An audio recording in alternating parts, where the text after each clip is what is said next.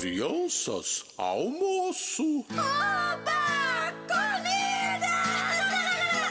Menina, o que você gosta de comer? Eu como de tudo. Como quente, como mono, gelado. Tudo que Deus me dá é abençoado.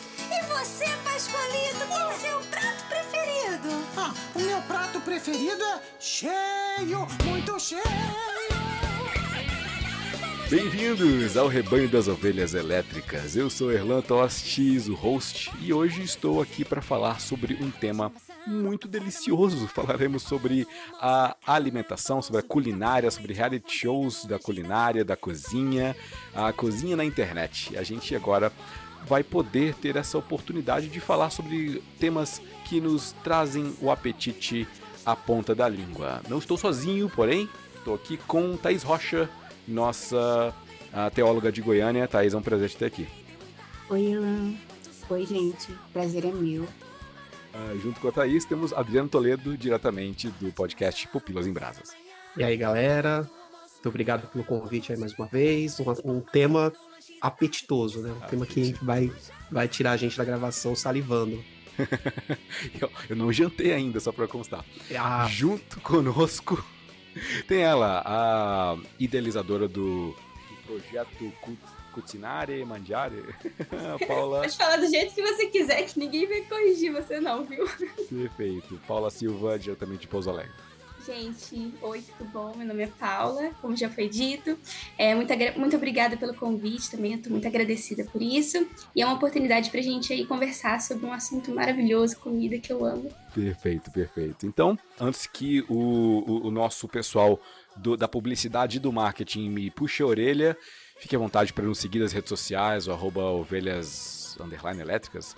E uh, comente aqui nesse episódio, fala qual é o seu prato preferido, qual que é a, a, a, o prato que você melhor faz na cozinha. Isso se você não faz, né? Porque em época de iFood é, fica complicado cozinhar. Mas fique à vontade para nos seguir. Segue também os nossos participantes. Vai ficar aqui o arroba deles no, no post, no Instagram e etc, no Twitter. E fique à vontade também para fazer seus comentários, para elogiar, para dar sugestão e também para compartilhar esse episódio. Então, vamos falar daquilo que nos enche a barriga. Arroz branco, farofa e a malagueta, a laranja Bahia ou da seleta. Joga o paio, carne seca, tocinho no caldeirão e vamos botar água no feijão. Mulher Acho que é, é, é, um assunto que normalmente a gente fala aqui de filme, de série, de livro, qualquer coisa relacionada à cultura pop. Mas quando a gente vai falar de culinária, de comida, é algo que todo mundo aqui já teve algum tipo de experiência, né? Senão não estaríamos vivos. Acho que o corpo humano sobrevive o quê? Algumas semanas aí sem alimentação, né? Então, quer dizer que todo mundo que come alguma coisa. Então, a gente pode começar compartilhando, né? O que, que cada um daqui de nós, qual é a nossa relação com a alimentação, com a comida, com a cozinha, né? Com a arte nobre de cozinhar. Adriano, você é bom no fogão? Cara, eu tento, eu tento. É algo recente para mim, porque aquele, aquele crescimento que a gente teve, aquela, aquela forma de ser criado, de não ensinar o, o, o jovem menino a, a fazer nada na cozinha, né? Tipo, é, afetou um pouco meu, assim, minha vida adulta no começo, né? Mas acho que depois de um certo tempo que eu comecei, justamente por influência até de canais de YouTube, de influenciadores. Não tem muito tempo, comecei a, a fazer algumas coisas e peguei gosto. Aí hoje em dia eu cozinho mais em casa do que a minha esposa, né? Quando a gente casou, ela cozinhava mais e hoje em dia eu, eu adoro é, e faço algumas coisas aí, tento, tento me aventurar. Mas, assim, isso também teve uma questão na pandemia, né? Na pandemia deu uma acelerada no processo. Boa, boa. Acho que no meu caso foi a mesma coisa. A gente, eu nunca fui muito da cozinha uh, e agora eventualmente, olha, modéstia à parte, eu tenho feito aí uns um, umas coxinhas de frango temperadas muito bem.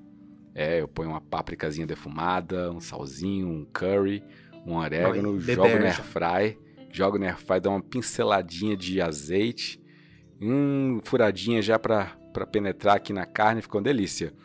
Mas é, é, mas é, é só isso também. Então, às vezes eu faço é, Um ovinho também, né? Ma- Mas é o, o- tem aque- aqueles pontos, né, que você reconhece, né? A partir do, do- de qual momento que você fala, beleza, estou cozinhando bem. Pra mim foi lasanha. Eu nunca fiz uma lasanha. Cara, a primeira que eu fiz saiu triste, terrível. E aí você vai dando aquele, aquele trampo tal, fazendo um, um- aprimoramento, estudando, até que hoje em dia a lasanha sai legal. Aí talvez seja o meu, meu melhor meu melhor prato aí. Que demais. Massas, eu sou uma negação. Macarrão, lasanha, pizza, qualquer uma que seja. Nhoque, não vai. Não vai, não fica bom. Mas vamos falar com quem sabe. Com quem sabe de fato, tá? Paula, fala pra gente, como é que é ah, pra você essa experiência na cozinha? Bom, eu sempre gostei muito de cozinhar. Eu acho que isso veio bastante da, da minha avó, né? Então, quando a avó ia pra cozinha fazer aqueles bolos, eu sempre era a neta que acompanhava ela, né? Até hoje ela fala que eu fui a única neta que puxou ela nesse sentido de cozinha, que as outras não, não curtem muito. Mas eu sempre acompanhei ela, sempre gostei de não só cozinhar, mas também de ver uma pessoa cozinhando. Então, eu ficava ali em volta, né? É, sempre raspava os potes de bolo, de chocolate, aquele bolo cru que criança gosta de raspar, né? Até hoje eu, eu raspo os potes.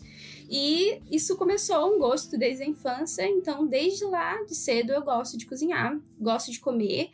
E há, há pouco tempo, assim, desde a minha adolescência, eu tenho é, criado o hábito de apreciar mais a culinária de fato, né? Então eu acompanho é, cursos de culinária, eu gosto de ver os chefs dando dicas, eu gosto de estudar a teoria por trás da culinária também, mas eu não sou nenhuma expert, tanto que quando eu falo assim, ah, eu gosto de cozinhar e é um hobby. Não, não pretendo transformar isso numa profissão ou coisas do tipo. É, é uma coisa, uma forma de relaxar. Então, quando eu tô muito estressada, eu vou pra cozinha e eu gosto de ficar fazendo ali as comidas, testando receitas. Então, pra mim é prazeroso estar ali. Então, eu gosto bastante. E prato preferido, qual é? Nossa, é muito difícil.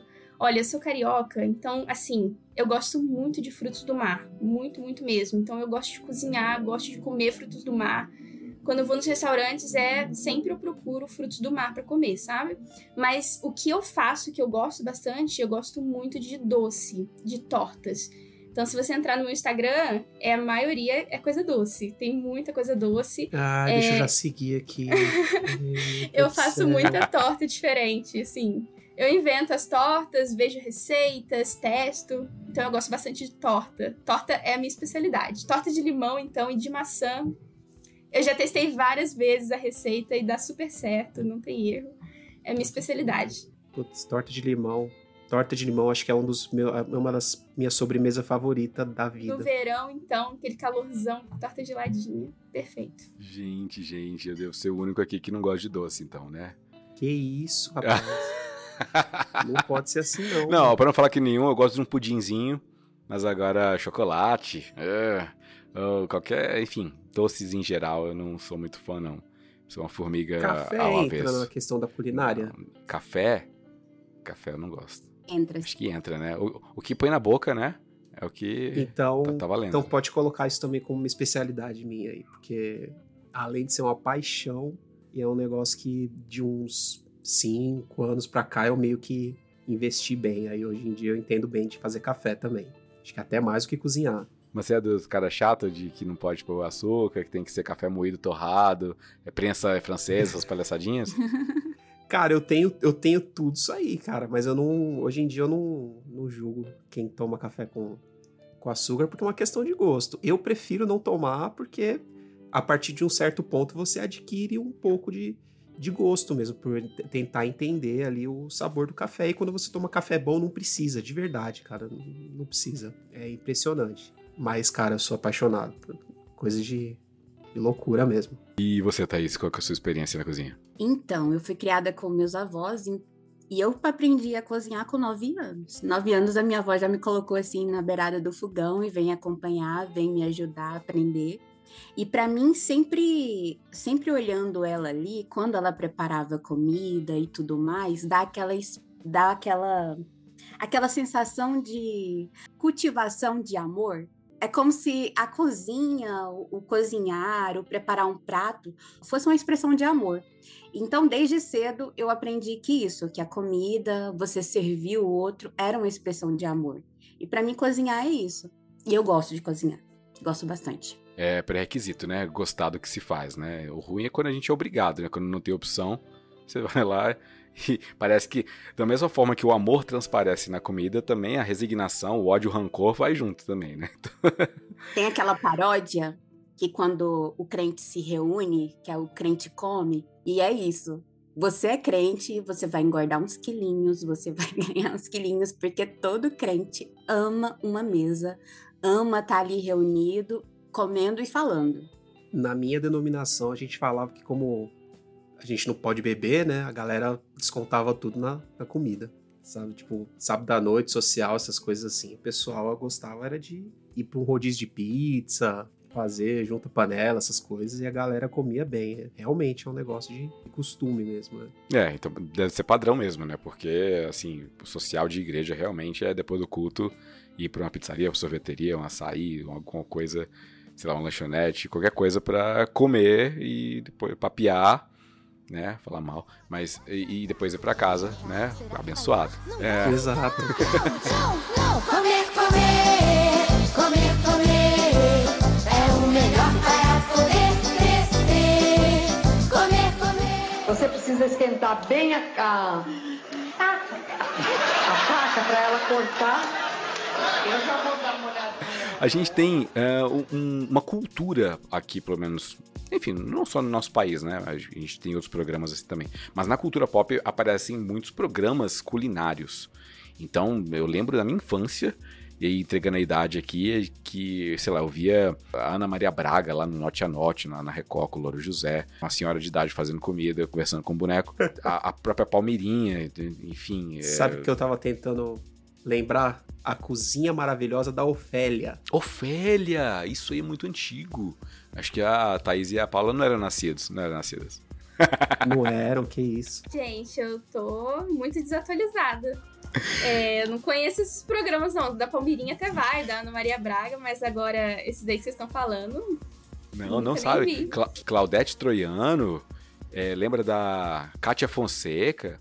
A Ana Maria Braga, ela, ela, passava embaixo da. Ela pedia pra soltar os cachorros e passava embaixo da mesa, quando passava era muito por gostoso. da mesa. Passava de Cezinha, solta os cachorros, aí os cachorros latiam. Não, dos coisas... cachorros eu conheço. Dos cachorros eu conheço que eu já fiz essa brincadeira várias vezes em casa. Então, o é, que mais? Aí, mais recentemente, a gente tem programas uh, que se tornaram meio um reality show mesmo, né? Uma competição com prêmio da pessoa que melhor cozinha, né? Tem o Masterchef, acho que é mais... É o carro-chefe, né? O que mais chama a atenção é, até por conta da estrutura, que é muito bem feita, né? Algo que é, que é importado, né? Vem, vem de fora, o conceito Masterchef. E aí você tem três chefes que humilham, quer dizer, que dão dicas pros, e avaliam né, os, os, participantes através de humilhação pública. E, hum. e é, então a ideia Falta é. Tompeiro. Falta tompeiro. Que os, a, aquela trinca né, inicial com o, o Henrique Jacan, o, o Fogaça e a Carosella eram os, os mais famosos, né? Depois a Carosella saiu e veio a Helena Rizzo, né? Enfim, a ideia é que eles façam pratos mais difíceis possível, é, tem eliminações, etc. Até finalmente um vai ser premiado com é, a escola Le Cordon Bleu, troféu Masterchef, e um ano de compra no Carrefour, algo assim, né? Então, tem esses programas Masterchef, Cozinha Sob Pressão, onde o Jacan vai lá em restaurantes e tenta salvar os restaurantes, né? É, através de humilhações públicas de novo. E, é, sei lá, Cake Boss, é, onde o, aquele Bud Valastro faz bolos bizarros de qualquer tipo. Mas qual, qual que são os preferidos de vocês? O que, que vocês mais gostam? Rodrigo Hilbert. Ele faz muitas umas coisas muito diferentes, né? Nossa, é muito bom ver. É muito bom. Mas ele não é um, bem um reality show, né? Ele tem. É o, é o canal do YouTube, você diz? Né? Nas coisas que ele faz. Ele, ele tinha um programa, eu não sei se ainda tem, que chamava Tempero de Família no GNT. Ah, é verdade. Ah, isso que ele fazia tudo rústico, né? Tipo, ele, ele ia Nossa, lá, montava o fogão cortava a lenha. Aquele ar de colocava. É muito... Não, às vezes ele, ele ia atrás da caça. Era bem, bem rústico. rústico. Eu, eu vejo umas do Rodrigo Hilbert também no, do, no canal do Enhaque. Eu gostava muito de assistir um canal, só que agora me fugiu o nome. É um canal de culinária que passa nessas TVs fechadas que tinha. Né, é, eu ia falar antigamente, mas não é tão antigamente assim, né? Tipo Sky, assim, que tinha uns canais que eram que eram canais de culinária mesmo, só que eu, eu fugi o nome completamente agora. E eu ficava, às vezes, horas assistindo aquilo ali. Hoje não tem, a gente nem usa mais Sky aqui em casa, nem nada, nem, nem, tipo de que TV fechada, né? Mas eu gosto mais desses programas que são para ensinar de fato, não tanto igual Masterchef, que é competição. Eu gosto mais do, da parte do ensinar de cozinhar e daqueles canais mais americanos, sabe? Aqueles programas mais americanos mesmo. Eu gosto bastante. Tem, tinha um programa que eu assistia que era uma moça numa fazenda, assim, e ela fazia tudo bem. Bem fazenda mesmo, de tirar o leite da vaca, ir lá, produzir o creme de leite, produzir o leite condensado, sabe? Uma coisa bem rústica mesmo. E aí eu gostava bastante também. Eu lembrei de um agora. Tinha um chefe, um chefe francês também no Brasil chamado Olivier Anquet, algo, algo assim. Ele também Sim, fazia, participava desses programas que passavam é, pela manhã na Record, sei lá, Uhum. com o. Tem que Enfim, do Guedes também. Edu Isso, Guedes. isso, isso, isso, isso. Guedes, Pa- lembrei agora. pa- Quando é, o cara tinha- vira nome de tempero, né? Aham. Tempero. Tempero, Tempero do Edu Guedes, tempero Maria Ana Maria Braga. Corta, menino, vem cá, menino. Vambora, olha o segundão aí. Você é vergonha da profissão! Quer sentar na graxa hoje? Mas assim, com, com a, a, a Paula até falou que não, não, não tem mais a TV fechada, também a gente, enfim, com a internet as coisas mudam muito, né? A gente até constrói as nossas próprias rotinas de, de assistir programas através do YouTube mesmo, canais que tem lá. Então, a, no YouTube tem muitos canais também que, que são de receita ou são de entretenimento culinário, né? Você pega esses shorts ou, ou até no TikTok mesmo, é, tem lá o Patrício Carvalho, o chefe Otto, que. Nossa, eu gosto demais daqueles desafios que ele faz. Ah, me faz um almoço pra família inteira com 25 reais. Ele vai lá no mercado, compra cada coisa lá, faz um macarrão gigantão pra galera. Mostra a conta. Nossa, é sensacional aquilo. Eu já fiz? Nunca.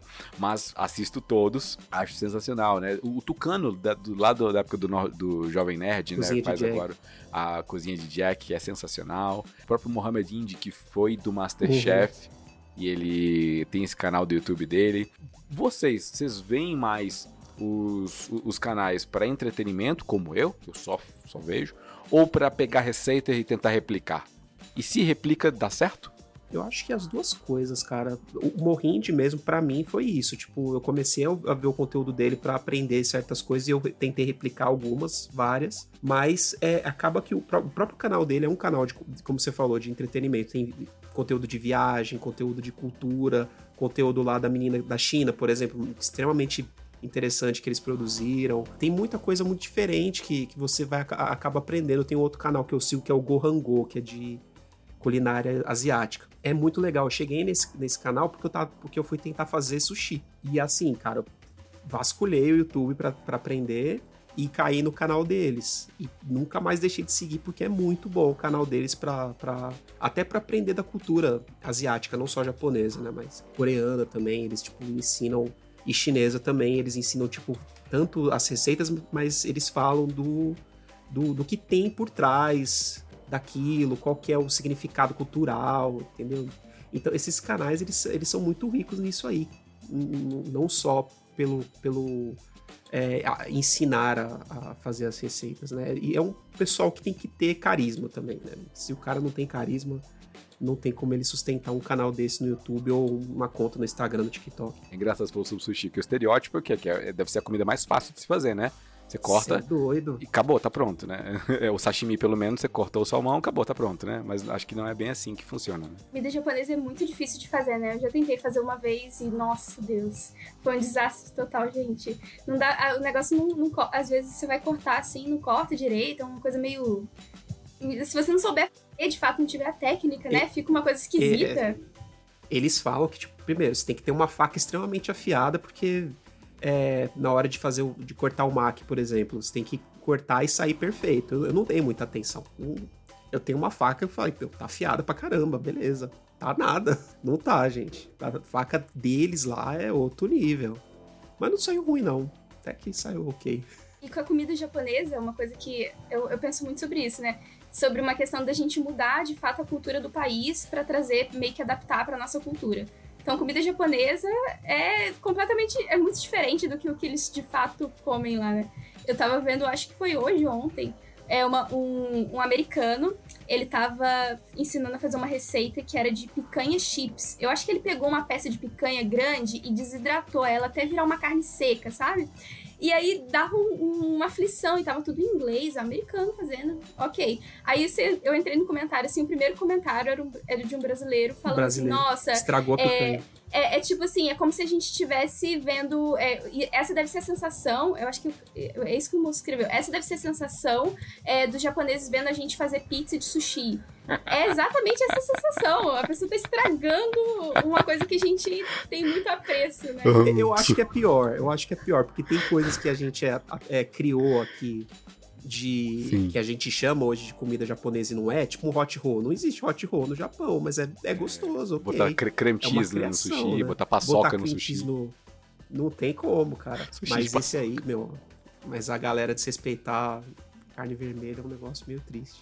Na Netflix tem um programa lá de. Como é que é? King of Barbecue. Uma parada assim, o cara é o rei do churrasco. Só que o churrasco que eles fazem, a gente tá acostumado É a fazer. É, é uma outra coisa tão estranha que chamar aquilo de churrasco, deixa só barbecue mesmo.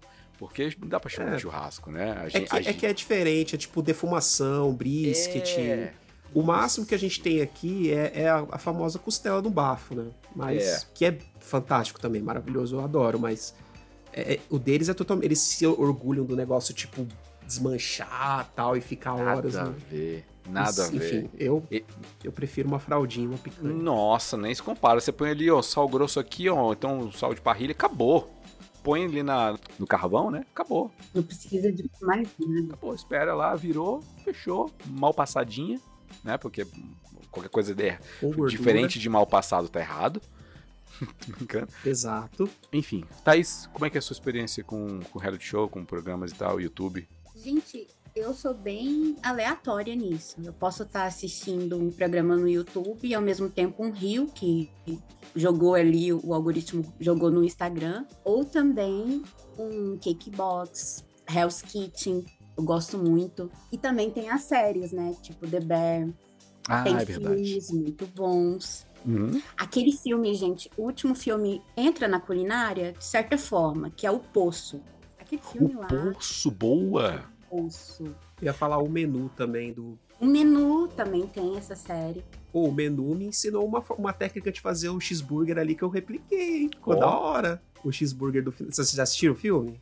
Eu não vi, eu não vi esse. Meu, no, no final, no final do filme tem um, um cheeseburger sendo feito ali que eu falei, caramba, ele levou aí a técnica do cheeseburger. Sei falando de, de comida japonesa e de faca, eu lembrei de Sanji, que ele fala que das facas, facas e mãos de cozinheiro são sagrados, e é bem isso mesmo. Você vê que, por exemplo, o Cake Box.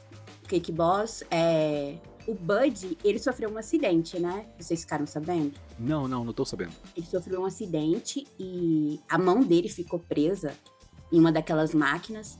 E o filho, e eu acho que é, o filho e aquele outro que era sócio dele tiveram que tirar a mão dele de dentro da máquina. Tanto que ele ficou bastante tempo sem, sem gravar o programa e ele recuperou 90% do movimento das mãos. Então, aquilo ali paralisou totalmente a carreira dele. Ele ficou um tempo ali se recuperando. Aí você imagina o cara que usa as mãos com a habilidade enorme de fazer aqueles bolos, aqueles doces, construir aquela uma forma de arte e num acidente de trabalho comprometeu o, o trabalho, a carreira dele. Mas graças a Deus ele recuperou 90% do, dos movimentos. É época de casamento, de primeira comunhão, de formatura, de comer bolo. Eu tinha bolo até o gargalo essa semana. Ah, tá. Mas que carinha mais arrogante. Só quer ficar chutando e não quer nem encostar a mão. Qual é a sua, hein? As mãos são a vida do cozinheiro e eu não tenho a pretensão de machucá-las numa batalha sem graça. Por isso vou meter a sola dos pés em vocês.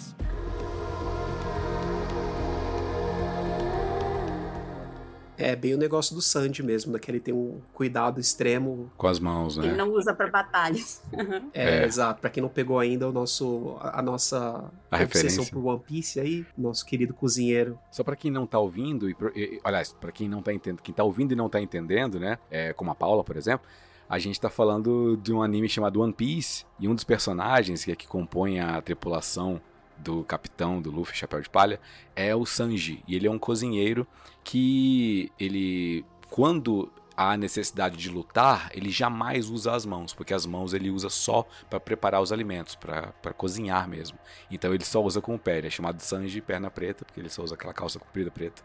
Enfim, é- essa é a referência e a gente gosta muito. Eu não assisto esse, esse anime, mas o meu irmão assiste. E é um anime que tem, sei lá, um milhão de episódios, não é um negócio assim?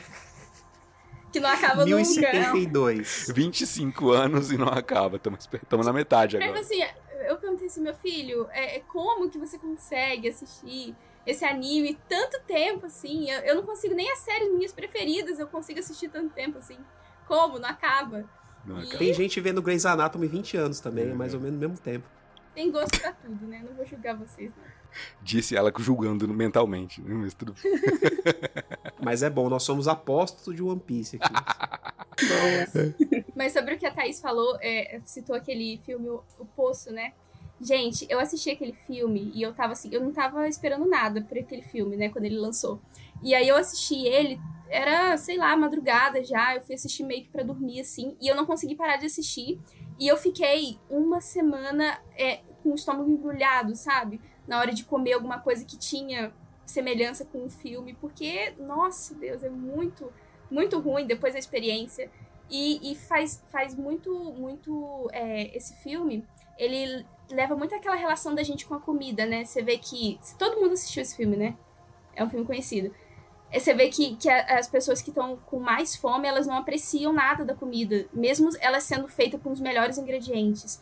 Então isso é, é, traz uma reflexão pra gente no sentido de apreciar a comida, porque às vezes é, a gente lida com a comida só como, como se a comida nos usasse, de certa forma.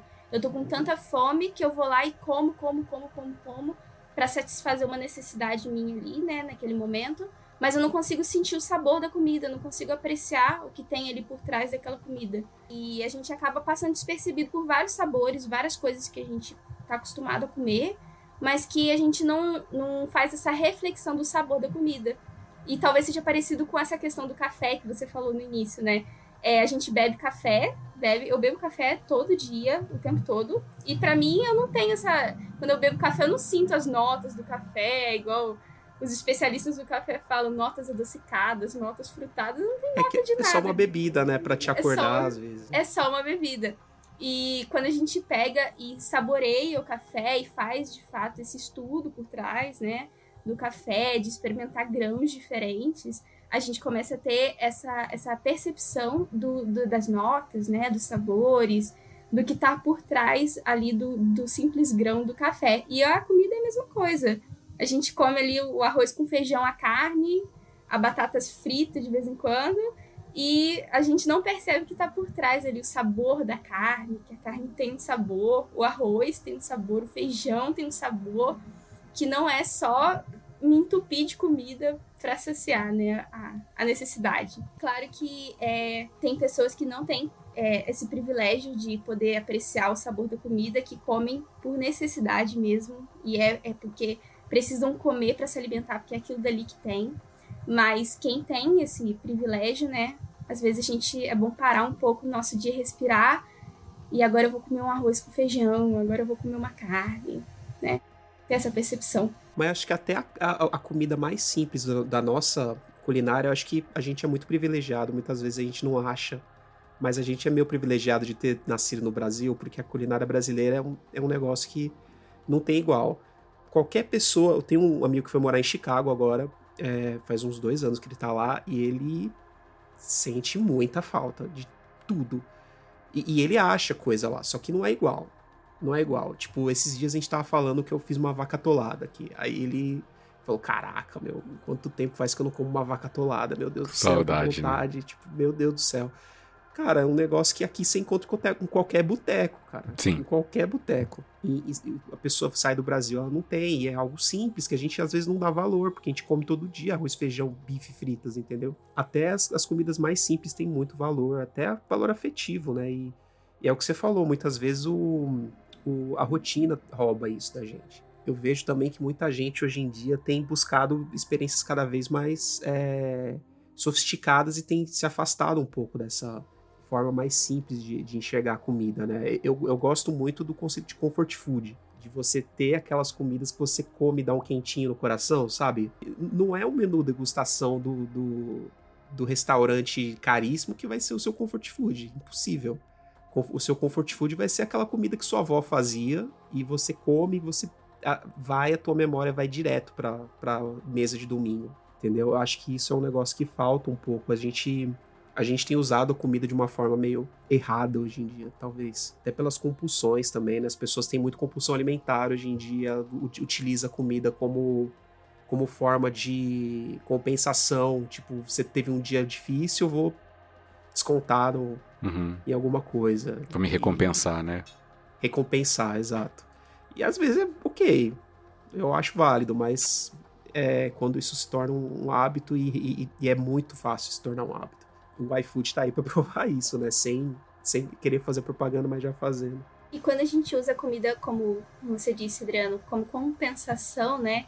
E muitas vezes as pessoas que têm compulsão alimentar, elas passam por isso, de se entupir de comida, né? Às vezes para saciar uma questão emocional também, para se sentir confortável Total. ali. Isso faz com que você se alimente de coisas que não são boas e não são saborosas. Não são. É quando a gente pega, às vezes, um chocolate. Eu gosto de muito chocolate, né? O Elano tá aí, não gosta, mas eu gosto de chocolate. E 90% da população brasileira gosta. Então. Exato. Eu tô errado, é... eu tô errado. Tá bom, eu tô errado. O, o chocolate, quando a gente pega um chocolate de boa qualidade, um chocolate que de fato ali é o chocolate, né?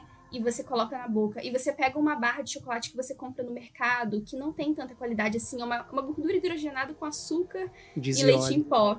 E você é, sente o sabor dos dois, você vê uma diferença grande. Mas para quem tá comendo por ansiedade, para quem tá comendo por compensação, para quem tá comendo para suprir essa carência interior, a pessoa não sente isso. Tanto Ela faz. se entope daquele chocolate ruim ali. Tô usando o exemplo do chocolate, que é muito comum. Mas poderia ser qualquer outro tipo de coisa. É, em vez de você fazer um macarrão gostoso, você se entope de miojo, aquele miojo com aquele tempero misturado, sal. Esses dias eu tava vendo um meme na internet falando assim: nossa, você, os, é, o pessoal viajou é, horrores, um monte de gente morreu para poder buscar as especiarias na Índia e você colocando sazon aí na sua comida. né? A gente ignora esses temperos sofisticados que tem uma história por trás para entupir nosso, nossa comida de temperos Chernobyl em pó, né? Pra, é, pra poder mascarar muitas vezes o sabor desses alimentos que não são tão bons assim. E a gente acaba comendo por compulsão mesmo. Vocês sabiam que o café foi inventado pela igreja? Foi. Foi descoberto por monges, né? Que Isso. justamente eles observavam que as cabrinhas ficavam comendo de uma frutinha lá, de um, de um arbustinho, e ficavam mais animadas, né? E aí eles fizeram as experiências tal e chegaram na bebida que deixava eles acordados por mais tempo para poder fazer as suas orações e tal. Depois Sim. isso foi, foi come, começaram a ver com maus olhos, né? De, de achar que aquilo era roubar, né? Na, na luta espiritual para ficar acordado. Mas realmente isso surgiu ali, na, no, nos mosteiros. Pois eu vi isso de um estudioso do Novo Testamento, Ben Wellington III, ele falando sobre isso, que foi que surgiu dos monges etíopes e que o termo é, é, se referia ao tom marrom usado nos hábitos dos monges da, lá da Itália. Eu achei isso muito interessante, gente. E é, de, e é o berço do café, né, Etiópia, né, na verdade, né, é onde se começou a, a fazer essa produção, tanto que é o, a origem do termo do termo para o café de maior qualidade, que é o café arábica, que é o café que vem ali da, da, da África e da, e da Península Arábica. Então, não foi inventado pela Starbucks, foi inventado não, pela igreja. Que isso! Sou muito grato a Starbucks por ter começado esse meu vício, que realmente foi por causa deles, quando eles vieram para o Brasil, mas hoje em dia tá difícil.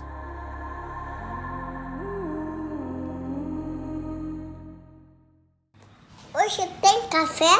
Tem. Tem. Você quer uva? Não, quer café.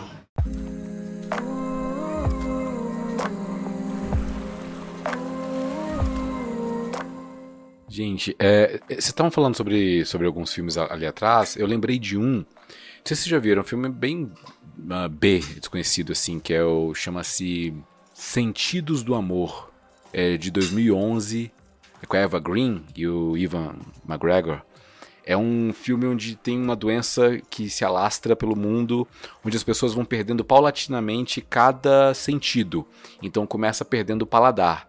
Então o filme, vai- depois olfato, audição, tato e o último é a visão. Então fica todo mundo no mundo sem cada um dos sentidos e a gente acompanha a trajetória de um cozinheiro, ou uma- um casal de cozinheiros, eu acho. E a gente vê que quando o mundo perde o paladar, por mais temperados, apimentadas que as comidas estivessem, era impossível sentir, né? Então eles começaram a mudar de uma forma que a comida ficasse mais visual. Então, muitas cores, muitas coisas, muito cheiro, entendeu? Porque o o cheiro era possível, o olfato era possível, mas o paladar não. Depois o olfato foi embora, então continuou com coisas ah, muito coloridas e ainda assim sensações, ah, ah, algumas esferas específicas que botavam lá para você sentir melhor o alimento, porque as pessoas ainda sentiam fome, né? Enfim, a gente vai vendo. Ah, eu acho que a, a, a visão vai embora e fica só a audição. A audição é a última. Então, ah, sem, sem visão, a comida fica, fica meio que uma pasta. Fica assim, só tipo comida de astronauta mesmo. Enfim, eu, eu acabei de falar o spoiler do filme todo. Mas é um filme legal. É, é tipo ensaio sobre a cegueira, só que uma, um uma revisão legal com todos os, os sentidos. Eu só lembrei dele porque vocês falaram de alguns outros, menu, poço, que tem essa questão da instrumentalização da, da alimentação, né? De como que a gente encara essa criação divina, porque Deus cria alimentos, né? As, a- os pré-requisitos todos que existem para uma refeição são criações divinas, né? Das árvores frutíferas, das raízes leguminosas, tudo que a gente tem, a gente tem, eh, a gente come porque Deus criou. E Deus criou também aparatos no nosso organismo que conseguem ah, identificar diferentes sensações que os alimentos têm. Entendeu? Papilas gustativas, enfim, todos os, os nervos e sensações que a gente tem eh, na boca. O paladar é um dom divino.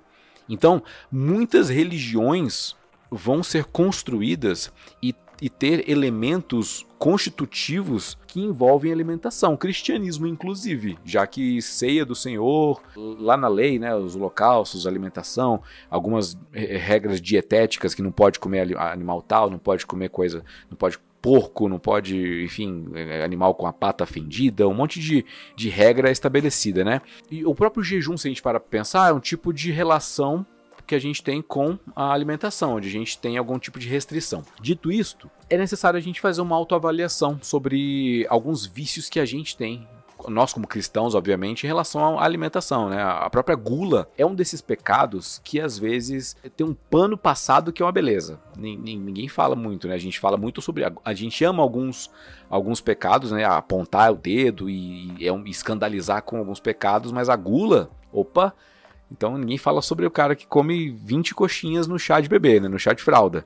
Não parece muito adequado, né? Então parece que é, a, a- a moderação na alimentação é um fator muito importante. O que, que você acha, Adriano? Cara, acho que é, é muito interessante isso que você, você falou, da, da- inclusive da moderação, porque Deus, ele realmente ele, ele utilizou em muitos momentos do, do evangelho é, até alegorias com, com comida. Até tava lembrando aqui, você- falando, eu tava lembrando que é, no Apocalipse, na, na, na mensagem, se eu não me engano, na igreja de Laodiceia, que, que Cristo fala que, po- pois que não és frio nem quente, mas és morno, vomitar-te-ei da minha boca. É uma referência culinária. Ou seja, Deus está utilizando de uma, de uma referência culinária para poder fazer uma, comunicar uma mensagem importante ali, profética, inclusive.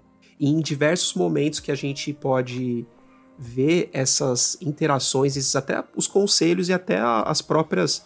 pegando a própria vida de Cristo. Os, os momentos em que ele interagiu com comida. Vamos lá, o mais famoso deles, que foi quando ele repartiu os pães e os peixes para a população toda. Ele fez aquilo porque ele entendia que o, ele não tinha como dar uma mensagem sem que o povo estivesse alimentado. Então, a Bíblia ela, ela deixa muito clara que as necessidades do ser humano são importantes a- além das espirituais. E esse, esse milagre ele é tão importante que ele é, é o único milagre mencionado nos quatro evangelhos. Nos quatro evangelhos, exato.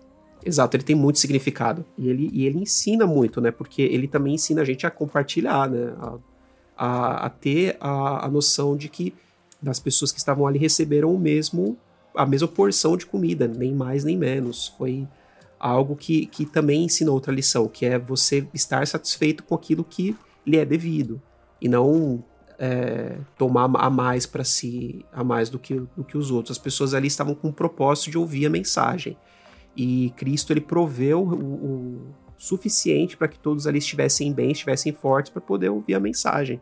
Isso eu acho interessante. Outras passagens também, quando, como por exemplo, quando, quando Cristo colhe espigas para poder alimentar o, o, seus discípulos a si mesmo, e era um sábado, por exemplo. Era uma questão polêmica para os judeus, e isso também mostrou que Jesus não estava é, preocupado com os, os, formalismos dos judeus, ele estava preocupado com as necessidades do, do, do seu rebanho, com as necessidades das pessoas, as necessidades reais e não com formalismos. Era muito mais importante para ele que os, que, os, que os discípulos, que as pessoas estivessem fortes do que cumprindo uma, uma norma sem sentido. O interessante também desse milagre é que o pão de cevada, ele era um pão que o, o pão que o menininho tinha, era um pão distribuído para os mais pobres. Então era realmente o que aquele menino tinha naquele momento, o pão de cevada. Só o que ele tinha. Isso, aí isso mostra muito, tem aquela lição de disposição de coração, de compartilhar, da mesa, é muito importante, eu acho muito legal. Tem uma, tem uma acadêmica norte-americana chamada Maya Kotrotzis, ela escreve um livro chamado é, algo do tipo Relendo o Evangelho de Marcos ao, é, em meio trauma and loss, ao trauma e a perda e, e falta é uma ideia socioanalítica do Evangelho de Marcos. Você encontra alguns elementos que denunciam sofrimento, trauma, dor, e pobreza, fome naquela região uh, no, no, primeiro século. Então, Israel é uma região dominada pelo Império Romano, paga imposto, uma carga tributária, se a gente acha que aqui no Brasil é pesado, lá era muito mais. Quando Jesus conta algumas parábolas, conta algumas histórias, faz alegorias, ele está Uh, usando o ambiente socioeconômico daquela, daquela região. Então, quando ele vai falar sobre os trabalhadores da colheita, que ele paga o mesmo tanto para quem trabalhou desde a manhã até quem pegou trabalho só é, no final da tarde. É, então, a desigualdade salarial e social é uma coisa muito pesada porque já basta o que Roma está tirando da gente como injustiça, quanto mais um empreendedor, né, um, um trabalhador está é, é, tá pagando para os seus, os seus outros trabalhadores é, o mesmo tanto por trabalhar mais ou menos. Né? A injustiça é algo muito comum para eles, então é, alguém ficaria realmente muito ofendido com essa ideia. É, quando ele, ele, multiplica pães e peixes, ele está alimentando uma multidão que tem fome. É, é muito mais significativo para aquela, aquela população comer pão e comer peixe do que hoje, por exemplo, para qualquer um de nós hoje aqui. É, a gente tá. Eu vou jantar daqui a pouquinho, né? Mas eu, eu, tô, eu tô bem, porque eu lanchei agora, sei lá, umas 7 horas. Então eu tô bem ainda. Se, se Jesus me der pão e peixe agora, eu vou agradecer.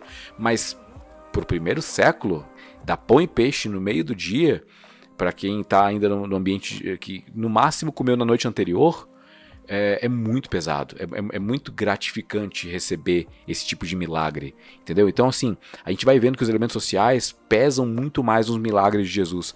É, eu, eu acho sensacional isso, o fato de que Deus quer deseja, tem vontade de se alimentar conosco. Seja na, na, própria Eucaristia, na ceia, seja lá no sacrifício do Antigo Testamento, onde o sacerdote queimava a oferta e ela subia para o Senhor, né, como aroma agradável. E o, e o, animal era consumido inteiro também pelos sacerdotes. E isso, isso. Tirava a gordura, tirava a parte, assim, os excrementos, né, tira, queima fora do arraial e come a carne. Boa entendeu? Então, isso é, é uma alimentação, uma ceia junto com o Senhor.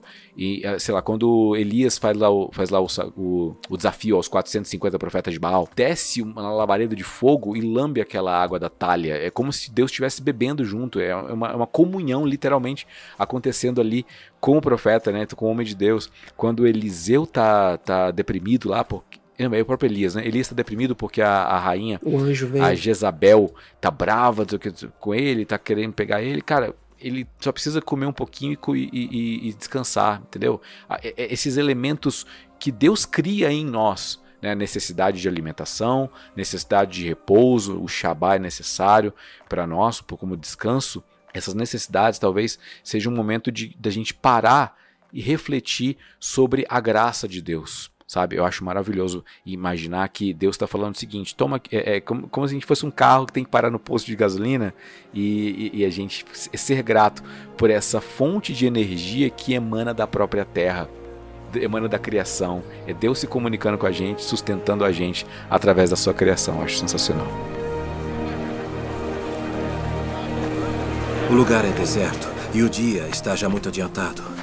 Despede-os para que vão aos lugares e aldeias circunvizinhas e comprem pão para si, porque não tenho o que comer.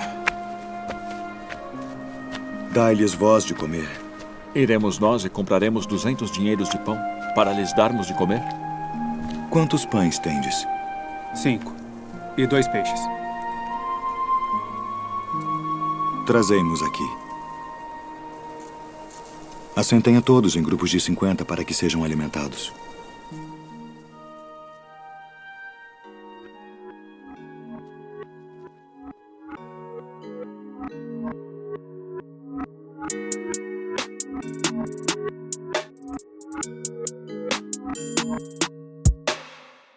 Isso me lembrou uma questão de recompensa é, em Lucas.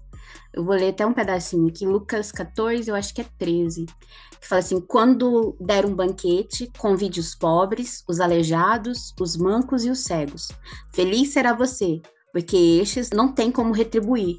A sua recompensa virá na ressurreição dos justos. Isso aqui está falando sobre você fazer o bem sem olhar, né? Sem querer algo em troca, mas só pela questão da partilha. É que vocês estão falando bastante de, do evangelho, né? E, mas quando eu penso em comida relacionada à Bíblia, sempre me volta na cabeça aquelas instruções sobre como preparar é, é, a comida lá em Êxodo. Então, todo aquele cuidado que Deus é, pede, né, que tenha com a comida, então, o respeito pela comida, de fato, né? É, aquele, aquele cuidado de preparar o pão sem fermento, de como escolher o animal que vai ser comido, todo um cuidado de Deus com a nossa saúde, porque dá para perceber em toda a Bíblia que existem instruções que pensam na nossa saúde, na saúde do povo, né? É, o fato de não consumir algum certo tipo de animal ali tem essa questão, né, da saúde mas na hora de preparar o alimento, aquele respeito. Então, aqui em casa, pelo menos, a gente até brinca assim: é, faz o boi mal passado aí, porque tem que respeitar, né? O boi morreu aí, respeita o alimento, não, não torna, não vira uma chinela aquele negócio, não. Senão fica ruim é, esse respeito pelo alimento, eu acho que precisa ter a, no nosso dia a dia também, né? O cuidado não no sentido de comer mal passado, porque isso é um gosto pessoal, mas do respeito pelo alimento em si, de na hora de preparar um alimento, de se ter um cuidado ali. É, às vezes a gente é, tem na pressa do dia a dia, a gente prepara as coisas um pouco corrido, né? Mas se a gente tem a oportunidade de ter um dia que a gente vai ali preparar uma comida para nossa família, com carinho, com respeito, eu penso que o Senhor se alegra bastante disso, porque essas instruções sobre o cuidado tem na Bíblia. Então a gente vê essas instruções importantes para o corpo, né? E para nós eu acho que isso é interessante também. Uma coisa que eu tava, tava lembrando é como a diversidade alimentar também é um tipo de reflexo da diversidade cultural. E, e como Deus usa a cultura, sabe? É, quando, para para pensar que no, sei lá, nas determinações do Êxodo é, e de Levítico, a gente tem alguns tipos de instruções alimentares e até de, de sacrifício, né? Os, os, os diferentes tipos de, de holocausto que se tem. Vamos para pensar que imagina se Deus falasse que para espiar o pecado era necessário é, sacrificar um pinguim. Não faz sentido, né? Para o Oriente Próximo, para aquela região, onde o pessoal vai arrumar um pinguim para espiar pecado. Então Deus determina ali um, um caprino, né? Uma, uma, uma, que era muito comum na, na região para poder, na, na, criação de pecuária. Existe um tipo de uso da cultura que se tem para determinadas coisas. Então, na Israel do primeiro século, é, Deus, Jesus estabelece né, a, o vinho e o pão para poder ser a representação do sangue dele, do corpo dele. é, é, imagina se ele, se ele fala que o, o corpo dele é o suco de carambola, não é o da uva. Não faz sentido, porque não tem carambola por- por ali. Aqui, aqui- aqui na região mais tropical tem. Então lá é, é outro tipo de, de clima e nasce outro tipo de planta. Então faz sentido para aquela região e depois, enfim, é, é exportado. Mas o que eu tô falando é o seguinte: é- es- essa, esse respeito cultural, a gente consegue ver isso também é, no- em outros países, em outras culturas, como ah, tipos diferentes de, de paladar se manifestam. É, sei lá, na Índia é uma coisa, é muito apimentada a comida papi, e na- nos Estados Unidos é outra. Nos Estados Unidos não, não- não é bem referência de, de- de alimentação, né? Tem porcaria. Mas a gente pega, sei lá, é, na Itália é outro. Tem, tem mais massas e tem uma, uma- enfim, comidas diferentes. E, e a gente vai vendo que né, existia essa, essa localização dos diferentes hum, tipos de comida. Só que depois das grandes navegações, a gente pega o século XV, depois das grandes navegações, com, a- enfim, as navegações, especiarias e coisas começando a, a- a haver esse intercâmbio cultural, e que desemboca hoje com o mundo mais conectado impossível, né? Assim, muito absurdo. Hoje eu consigo ab- abrir a Amazon e, e e comprar aqui diretamente de Hong Kong um tempero específico de lá. Então, assim, me parece que existe um, um convite à, à- alimentação me, me levando a respeito do próximo, entendeu? Eu, eu consegui compreender melhor o meu próximo através do meu estômago. É, pa- pa- parece loucura? O que você acha? É, é, é complicado porque aqui no Brasil, pelo menos, a gente sofre muito, pelo menos no. A gente não, né? Nós somos evangélicos, mas é, pessoas que estão em, outros, em outras religiões, principalmente religiões de matriz africana, eles sofrem preconceito, inclusive, na comida deles. E muito, muito, muito, muito da nossa parte. E isso eu não vejo com bons olhos. Eu acho que é algo que não contribui nem para com o evangelho. Porque é algo que, se a gente acredita que são pessoas que precisam conhecer Cristo, não é a gente discriminando as comidas deles que a gente vai conseguir chegar próximo e pregar o evangelho para a pessoa. Então, isso é muito importante, porque a, a comida é um vínculo, é uma, é uma ponte. Você chegar na pessoa é, para experimentar a comida da cultura dela é um- uma honra muitas vezes para a pessoa. Ela vai querer, ela vai se abrir para ter um relacionamento com você, para falar com você, para te ouvir, para ouvir suas ideias, através do momento em que você tem essa abertura, né? Esse, e esse respeito também. Tem muito a ver com o que a Thaís falou lá no início sobre a comida, cozinhar ser muito uma representação de, de amor, né? Uma forma de eu amar o próximo. Então, é, quando a gente cozinha, quem gosta de cozinhar, é muito prazeroso você fazer uma coisa para uma pessoa e a pessoa comer a sua comida. Comer e ficar feliz. Nossa, que comida gostosa. Nossa, você fez. Tá, tá uma coisa gostosa, né? As donas de casa se sentem até ofendidas se você não come muito. E quando a gente recusa comida de uma determinada cultura, é claro que tem os seus limites ali, né? Porque cada, cada região tá acostumada né, com, com- o que é muito estranho para nós, às vezes é normal para eles. E eles também com certeza olham para nossa cultura e enxergam algumas coisas que a gente come esquisitas, né? Mas é, esse respeito pela comida do próximo, é, eu vejo muito isso quando, quando eu converso com missionários que vão para regiões de tribos indígenas e aí eles chegam lá e se deparam com uma culinária completamente diferente, que apesar de estar no, no- no país, né, de estarmos no mesmo país, é, não a gente não come. E eles chegam lá e eles precisam sentar no chão e comer aquela comida que as pessoas prepararam com todos os costumes que nós não estamos acostumados, que eles têm, com os ingredientes que eles têm, que a gente também não está acostumado, e sentar e comer à mesa e partir o pão, entre aspas, né? E compartilhar e abrir o evangelho. Então, a comida é uma porta de entrada para o evangelho muito grande, né? O apóstolo Paulo escreve aos Coríntios ah, muita coisa sobre comida, né? Então tem questão de carne sacrificada aos, a, a- ídolos e alguns comem, outros não. E ele vai chamar que- a questão da consciência limpa. O, quem, quem come em plena consciência é o forte, quem não come é o fraco, porque não consegue diferenciar aquilo que Deus santifica, que Deus, enfim, questão de consciência mesmo, né? E, e chega no final, capítulo 10, ele vai falar lá, né? é, quer comais, quer bebais, façais tudo para a glória de Deus. Me parece que a- nos elementos que são constitutivos da preservação humana, que é o comer e o beber, quem não fizer isso, para mim, comer, beber e dormir, né? É, por mais que o livro seja comer, rezar e amar, né? Mas é comer, beber e dormir. É a necessidade que a gente tem. Então, tudo que a gente fizer, inclusive as coisas que são de, de prioridade para a saúde, comer, beber, é para a glória de Deus. Me parece que é uma vida que Paulo convida a ser integral para a glória de Deus inclusive naquilo que a gente põe na boca. Jesus fala que o que contamina o homem não é o que entra, mas é o que sai da boca. Né? Então, é, me parece que, tirando as coisas que realmente não são para alimentação, ah, enfim, elementos da natureza que são venenosos, alucinógenos, né? entorpecentes, que mais? Coisas. É, eu não sei por que, que inventaram que giló é uma alimentação, para mim não faz sentido, entendeu? É. Mas, tirando isso, me parece que o que for uh, nutritivo para o nosso organismo e agradável para se comer, a gente come para a glória de Deus. E a gente faz isso agradecendo a Deus. É um costume nosso, pelo menos, orar antes das refeições, agradecer a Deus pelo alimento que a gente tem, reconhecer a dependência que nós temos dele, porque é Ele que nos deu condições de termos o alimento, deu condições de que ele chegasse até a nossa mesa, é graça divina né, sendo manifesta.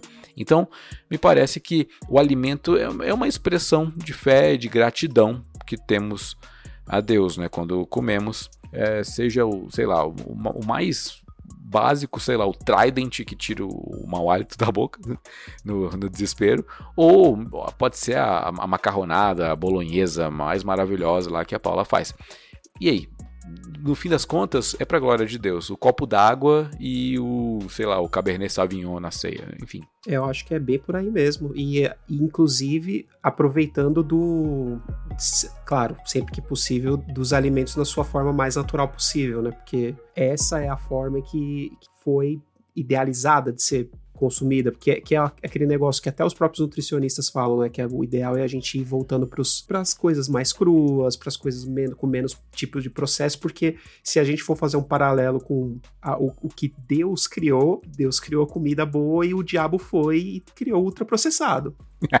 porque não foi Deus que criou biscoito recheado, ou a, a presuntada, ou enfim, essas coisas. Margarina. Beleza, comer de vez em quando, mas enfim, essas coisas elas não são para muito no, do nosso consumo. Infelizmente, muita gente não tem opção. Mas isso é algo que a gente tem que também é, ter essa reflexão, que é a volta ao simples, né? A volta ao, às origens, no caso, ao, ao propósito de Deus, né? no caso da alimentação, e fazer essa reflexão, inclusive, com a nossa vida espiritual, que é, é sempre o nosso propósito, sempre que a gente faz um paralelo, né? Então, quanto mais a gente volta também na alimentação, mais a gente volta para as origens do, da, da, nossa vida espiritual, que é a nossa dependência com Deus. E é entender, inclusive, que a cada vez que a gente come uma comida mais natural possível, ela só é possível de estar ali por conta de Deus.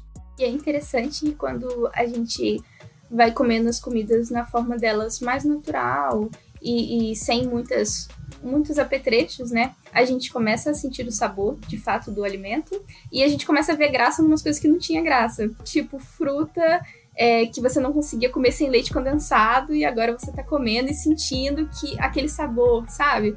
E eu vejo muito isso com, com você pega criança, criança que nunca comeu doce, nunca comeu açúcar, e você dá um morango para ela, você dá uma fruta, um maracujá para ela, ela não vai sentir tanto azedo. Agora, se você dá para uma criança que já comeu açúcar, já tá acostumada, ela vai sentir aquele negócio azedo, né? Então, a gente usa o açúcar para mascarar o sabor ali da, da fruta, né? Do azedo da fruta. Mas se você cortar essas coisas, você vai começar a sentir o sabor de fato dos alimentos. E é bem interessante, é uma experiência aí. Gente, tem fruta mais marcante do que a mexerica, que a gente fala mexerica, né? Mexerica, tangerina, e outros lugares falam outro nome. Bergamota e bergamota, mas quando você abre ali a mexerica, descasca ela com a mão e vem já aquele aroma, só de falar você já sente, já tem aquela memória. Quem não gosta também vai te odiar. Isso, é igual o pequi aqui em Goiás. Pequi não é todo mundo que gosta. Tem, ou você ama ou você odeia. Eu achei que era obrigatório goiano, goiano gostar de pequi. Oh, não é, porque eu sou de Goiás e não, eu gostava quando eu era criança. Eu crescia, eu enjoei. Eu, eu não, não suporto o cheiro hoje em dia. Tem gente que não suporta o cheiro. Ou também pamonha, gente. Pamonha. É, tá na época da pamonha e eu tô amando isso. é muito é, bom. Olha pamonha? Que, que é pamonha? Você não conhece pamonha? Não, pamonha é de... Não, Pam- mas é, a fruta... Fruta é pamonha não, né? Não, não, pamonha não. é do milho. Derivado de milho mesmo. A pamonha, é o, mi- é o- é o milho moído. Ah, sim, sim.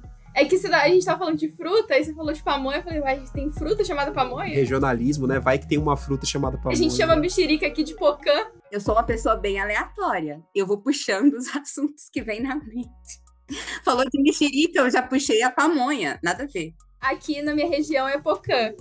Ah, pouco. Ela já nasce na trouxinha, né? Amarrada a na caminha árvore. verdinha.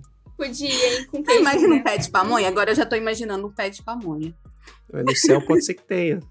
É, no céu. Nossa, imagina. Sabe o que eu acho interessante? Tem muitas a- a- alegorias bíblicas envolvendo, envolvendo fruta, né? Então, é, a gente pega, sei lá, texto de Gálatas. Gálatas 5 tem lá obras da carne, né? E fruto do Espírito.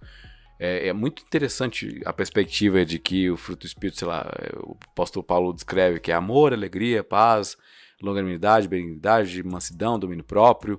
E- e- esses, essa manifestação do fruto do Espírito, como árvore mesmo, o fruto ele serve para quê? Para alimentar, para alguém que é, pegar o fruto e se alimentar e comer literalmente. Então, se a gente, é, se nós somos é, produtores desse fruto do Espírito, isso significa que outras pessoas vão consumir daquilo que nasce de nós, sabe? Essa alegoria, essa perspectiva alimentar de que a gente está aqui oferecendo para quem tem fome de paz, de alegria, de mansidão, domínio próprio, temperança, benignidade, longanimidade. Quem tem fome, a gente oferece porque a gente está manifestando para essas pessoas e alimentando espiritualmente, sabe? Com o fruto do Espírito, com o amor, que é, é, já que é singular, né? Paulo escreve no singular, é o fruto é, é amor. Para um mundo que tem fome e sede de amor, os cristãos estão aqui para alimentá-los. Acho que essa teologia mais culinária é possível.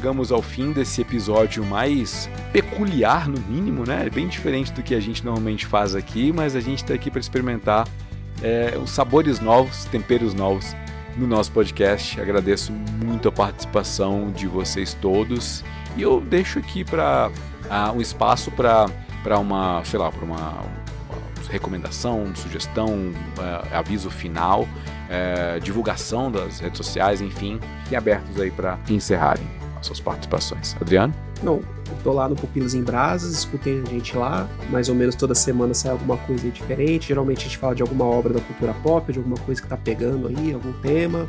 Pupilas de segunda também, que é um papo mais aleatório. E acho que de sugestão, a gente, a gente acabou não falando de The Bear, né, cara? A gente falou bem pouco, né? Acho que tá pra sair a segunda temporada no Star Plus aí. Algumas pessoas já, podem até ter visto que caiu do caminhão, mas a temporada tá muito boa, recomendado aí pra todos aí. Tem a ver com comida, então, e com abrir restaurante, com a indústria e com um monte de outras coisas. Recomendadíssimo. Eu ia falar de The Bear também, que eu amo essa série. Filme O Poço, pra mim tem que a galera tem que assistir, gente, porque é uma reflexão que vai vai além assim do do normal. Quando se fala de comida, de compartilhar, de justiça social, eu acho muito interessante. E eu tô morrendo de fome, gente. Eu tô morrendo de fome. Esse, esse episódio me deu muita fome. Ferrou, né? Muita fome. É, gente, que eu queria agora um risotinho de camarão. É brincadeira. É, Paula? Bom, vocês podem me seguir aí no Culinária Mangiare, que é o meu Instagram de comida.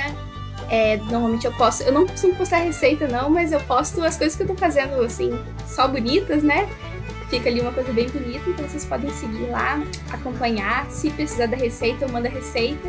E como sugestão, vocês estão sugerindo muitas coisas, é, filmes, né?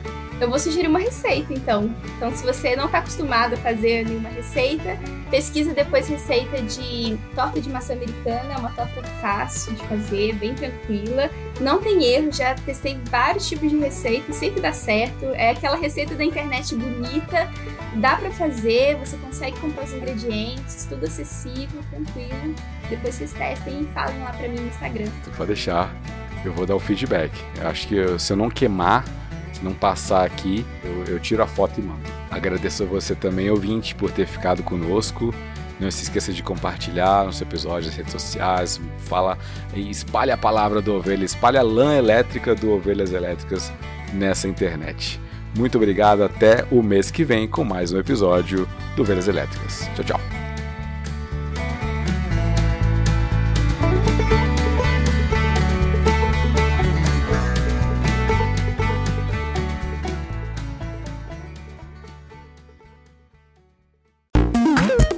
Este podcast foi editado por R2 Edições.